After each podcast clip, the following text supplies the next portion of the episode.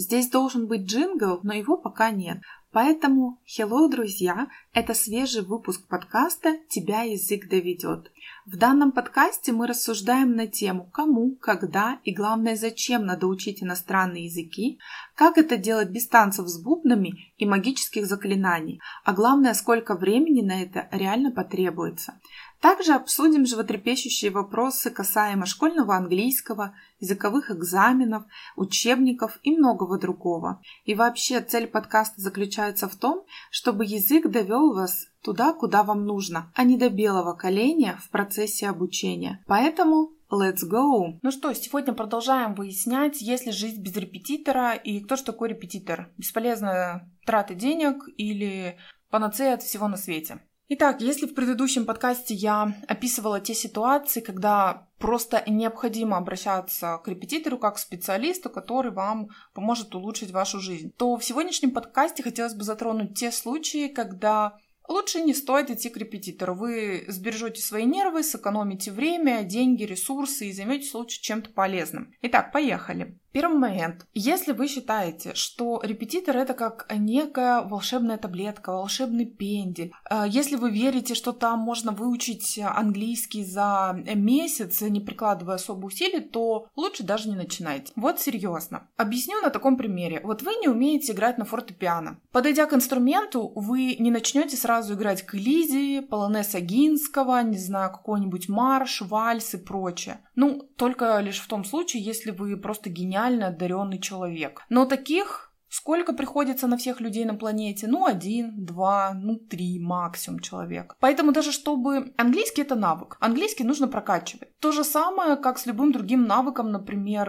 навык там верховой езды, играть на фортепиано и другое. Поэтому Репетитор 50% усилий и ваши усилия в изучении тоже 50%. Если вы считаете, что вам ничего делать не надо на уроке, трудиться не надо, то лучше не ходить, не начинайте даже. Второй случай относится больше к родителям тех детей, которые нанимают репетитора и такие – ну вот все, мы нашли тебе педагога, наш родительский долг выполнен. Это очень большое заблуждение. Потому что неважно, ходит ваш ребенок в детский сад, ходит ваш ребенок в обычную школу, или вы наняли для него репетитора, вы, как родитель, продолжаете быть полноценным участником образовательно-воспитательного процесса. И у вас тоже есть обязанности. Ну, к примеру, водить ребенка на уроки или подготовить ему рабочее место, там купить ему тетрадки, ручки, следить за его успеваемостью, следить, чтобы он вовремя посещал репетитора, оплачивать занятия и многое-многое другое. Если вы считаете, что вот вы чужому дяде или тете, да, спихнули ребенка и все, там пусть они сами разбираются, то нет. Вас ждут очень большие разочарования, потому что вы, по сути,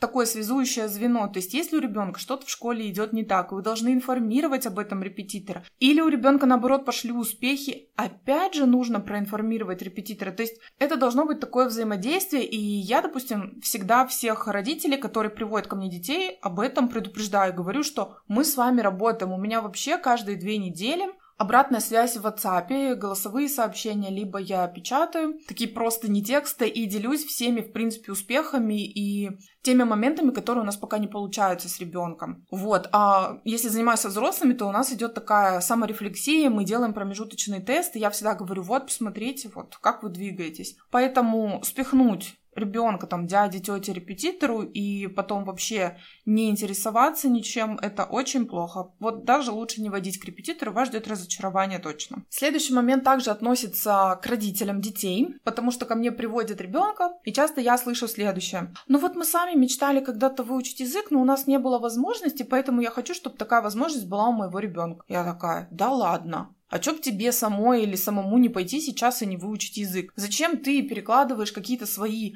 амбиции, несбывшиеся желания и хотелки на своего ребенка? Ребенок-то может быть э, вообще не хочет, и ему это не надо на самом деле. И вот очень часто я встречаюсь как раз-таки с амбициями родителей. Хочу, чтобы мой ребенок учил язык, хочу, чтобы у ребенка там было 5 по-английски. Вот это 5 по-английскому, это вообще просто камень преткновения часто между мной и родителями. Я такая, зачем вам эта пятерка? Мне кажется, гораздо важнее знания по языку, а не субъективная отметка ваших знаний другим человеком. А, я вообще расскажу такую историю, что ко мне один раз э, пришла, значит, девочка, мама говорит, ну вот у нее четверка в школе, вот ей ставят четверку, а надо, чтобы была пятерка. А я, значит, э, сажусь, первое занятие, смотрю там, что девочка может, там выполняем задание, я ее потом спрашиваю. Э, я говорю, вот почему ты в школе хочешь пятерку? Она говорит, это не я хочу, это мама хочет. Я говорю, а тебя четверка устраивает? Она такая, да. Я говорю, а мама в курсе об этом? Она говорит, да, я ей говорила. Но вот ей, говорит, хочется, чтобы у меня было пять, а мне не хочется, мне и так нормально, то есть я справляюсь со всем. То есть ребенку, по сути, репетитор не нужен, но вот мама из-за своих амбиций тянет ребенка. Хотя девочка точно могла потратить эти 45 минут, час, два раза в неделю на что-то более полезное и то, что ей интересно. Иногда бывает такая ситуация, да, что родители, вот, ну, у меня вот там ребенок на три, да, допустим, учится. И вот опять же родители часто не устраивают отметка. То есть с ребенком все в порядке. Опять же, у меня была такая ситуация, мальчик в пятом классе. Репетитор у него со второго класса, причем они несколько репетиторов поменяли. Он, значит, приходит ко мне, я, я на первом уроке, я всегда детей спрашиваю, как бы, что ты ко мне пришел, зачем? Что тебе конкретно надо? Меня. Он такой, не знаю, меня мама сюда водит. Начинаю дальше спрашивать, что у тебя в школе? У меня три. Я говорю, она тебя устраивает? Да. Я говорю, а маму? Но она сильно беспокоится. Я говорю, то есть тебя вообще не волнует, что ты по-английскому ничего не знаешь, а что там у тебя, по сути, двойка, но тебе ставят тройку, ты ничего менять не хочешь. Он говорит, нет, не хочу. Меня, говорит, интересует другое. И начинает там увлеченно рассказывать. По-моему, это была робототехника. У него прям расширяются глаза, у него такой энтузиазм появляется, вот реально глаза горят. Я такая думаю, хм. Я ему предлагаю, говорю, давай с мамой поговорю. А, в общем, я пригласила маму спустя несколько занятий. Мы сели втроем, поговорили. А, то есть она услышала вообще ребенка, что ему это все равно. То есть три и три и пусть учится. И она приняла, вот, на мой взгляд, очень верное решение. Она услышала своего ребенка, она перестала его водить. Вот, и я так думаю, что ребенок живет припеваючи до сих пор. И эта тройка по-английскому его не беспокоит. Дальше, если у вас э, разные цели, и разные причины, по которым вы хотите учить язык, и вы никак не можете определиться, или у вас вообще нет цели, почему нужно вот именно вам учить язык, то тогда тоже не стоит терять э, времени и нанимать там репетитора себе искать, пока вы не определитесь. Потому что, опять же, произошла история, правда, с моей коллегой, мы работали в языковом центре, и мама привела Мальчика 11 класс, и вот говорит, надо подготовиться к ЕГЭ. Окей, значит, коллега моя занимается месяц, второй месяц занимается. Потом прибегает мама, такая говорит, я вообще не поняла, вы что тут? Баклуши бьете. Мы вообще не сразу поняли, в чем дело, потому что мама думала, что мы не только будем готовить к ЕГЭ, но оказывается, а, ребенку нужно было еще, чтобы он читал, значит, книги, ну, точнее, маме ребенка нужно было, чтобы он читал книги в оригинале без словаря, также в оригинале смотрел фильмы, слушал песни. Преподаватель говорит, ну, невозможно, извините, вот у нас есть одна цель, у нас подготовка к экзаменам — это очень серьезная такая процедура, которая требует максимальной концентрации внимания, других ресурсов, времени в том числе, там домашние задания огромные.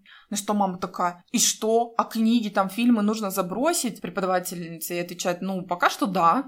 У нас сейчас цель ЕГЭ. Ну, мама оказалась очень недовольна, она забрала ребенка, говорит, ну, пойду искать, в общем, кого-то другого. То есть, ну, вы, вы просто должны понимать, что подготовка к ЕГЭ это одно. Если вы хотите смотреть там фильмы в оригинале, читать книги, это другое. Если вы, не знаю, хотите в путешествии хотя бы где-нибудь за границей суметь сказать, э, как туда пройти, или если у вас случится что-то с багажом, то вы тоже могли объяснить как-то ситуацию, это третье, это все разные цели, вот. И, соответственно, если у вас нет цели, да, вы такой, или такая, ну вот что-то все учат этот английский, мне надо. Не надо. Ровно до того момента, пока вы не определитесь, как вы собираетесь лично применять язык, не знаю, читать в оригинале, уехать за границу работать, вот даже вообще не думайте о том, что вам нужен репетитор. Сначала определяйтесь с целью. Да, репетитор поможет вам потом ее более-менее конкретизировать, но это не должно быть так. Вот это, вот это, еще вот здесь хочу, или я вообще не знаю, чего хочу. А, следующий момент это когда приходят э, делать э, домашку по школьному английскому. Э, я, наверное, запишу отдельный подкаст вообще на эту тему, домашка по школьному английскому, что стоит или нет. Вот это, по сути, все то же самое, как во время простуды вытирать рукой сопли. Вот ты вытер, а они все равно будут течь, пока простуда не закончится. Ну вот примерно что-то из этой серии. Поэтому вот Домашка — это вообще не то, с чем нужно идти к репетитору. Но я об этом запишу отдельный подкаст, вы потом узнаете, почему я так считаю. Далее. Если у вас очень много кружков, например, у вашего ребенка, или вы очень занятой человек, ну, знаете, драм-кружок, кружок по фото, мне еще и петь охота, и вам вдруг приспичило английским, очень хорошо подумать, стоит ли. Потому что одно дело, когда много кружков, и английский, да, начинает быть все-таки в приоритете, и вы готовы своими другими интересами поступиться.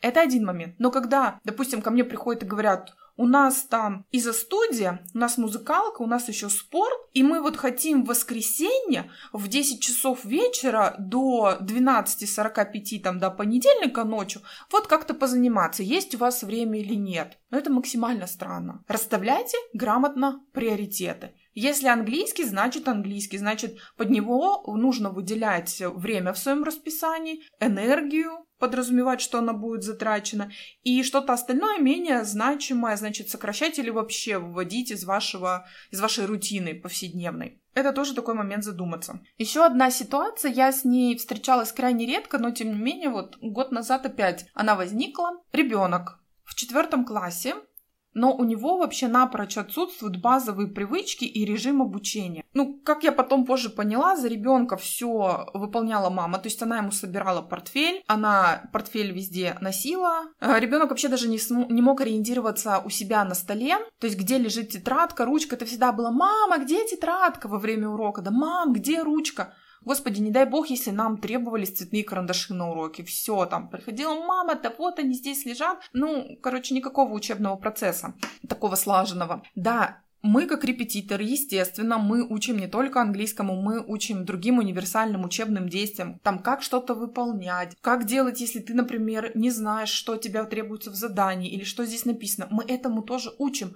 Но это не основная цель. Это не основная наша задача. Она, скажем так, вспомогательная для того, чтобы создать комфортные условия обучения. Поэтому, если вы все делаете за ребенка, и вы такие идете, да, я вот его сейчас отдам, он будет самостоятельно, ой, нифига подобного. Вот не надо перекладывать э, со своей головы на голову репетитора. Ну, наверное, я перечислила самые такие важные и интересные случаи, когда, как мне кажется, точно не стоит искать репетитора себе, или своему ребенку. И если вы знаете какие-то другие случаи, то обязательно мне об этом напишите. Как всегда, ссылочки на все мои соцсети, группы, профили, телеграм-канал. Все будет в описании. Вот. Ну и на сегодня это у нас все. Ну и, как я обычно говорю, на сегодня my English is finished. Поэтому, где бы вы ни слушали этот подкаст, ставьте лайки, звездочки, пальцы вверх, оставляйте комментарии, пишите ваши вопросы, а главное подписывайтесь. Ну а мы услышимся уже в следующем выпуске. Всем bye-bye!